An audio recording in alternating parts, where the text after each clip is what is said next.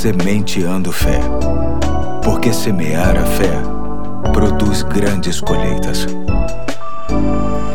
Olá, aqui é o Pastor Eduardo. Te desejo um ótimo feriado. Hoje é dia 12 de outubro de 2020, dia em que a Igreja Católica Romana celebra, segundo a sua crença, o Dia da Padroeira do Brasil e também Desde 1924, por conta do decreto 4867, o Dia da Criança.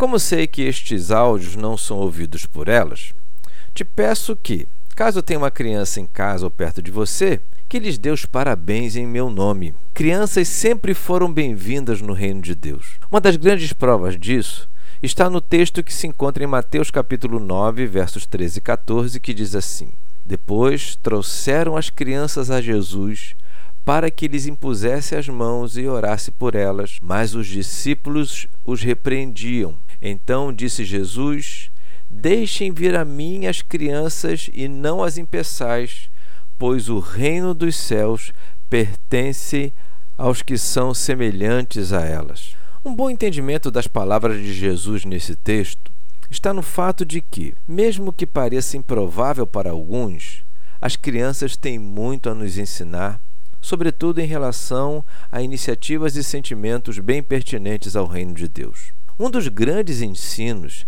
se dá na capacidade que elas possuem de sempre estarem em busca de ser feliz do que ter razão. As crianças são apaixonadas pela vida, pelas brincadeiras, pelos brinquedos e por seus amiguinhos. Não poupam energias para se divertir. Mas não é só energia que elas têm de sobra.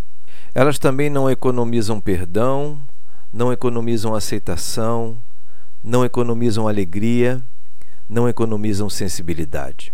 São personagens das histórias mais inocentes, criativas e autênticas que conhecemos. Tive a oportunidade de conhecer um dos países da África, a Guiné-Bissau. Enquanto estive ali, convivi com algumas crianças muito pobres que brincavam de carrinho com latas vazias de sardinhas em lata. As latinhas nem tinham rodas, mas elas amarravam barbante e as empurravam como se fossem carrinhos de brinquedo de verdade. O que mais me chamava a atenção eram seus sorrisos.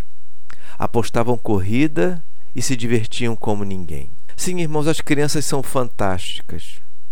Seres ainda dependentes de muita coisa, com pouca maturidade para alguns aspectos da vida, mas fantásticas professoras em questões que muitos adultos precisam observar e aprender. Nesta semana, em homenagem a elas, quero pensar junto com você sobre alguns aprendizados que temos com elas.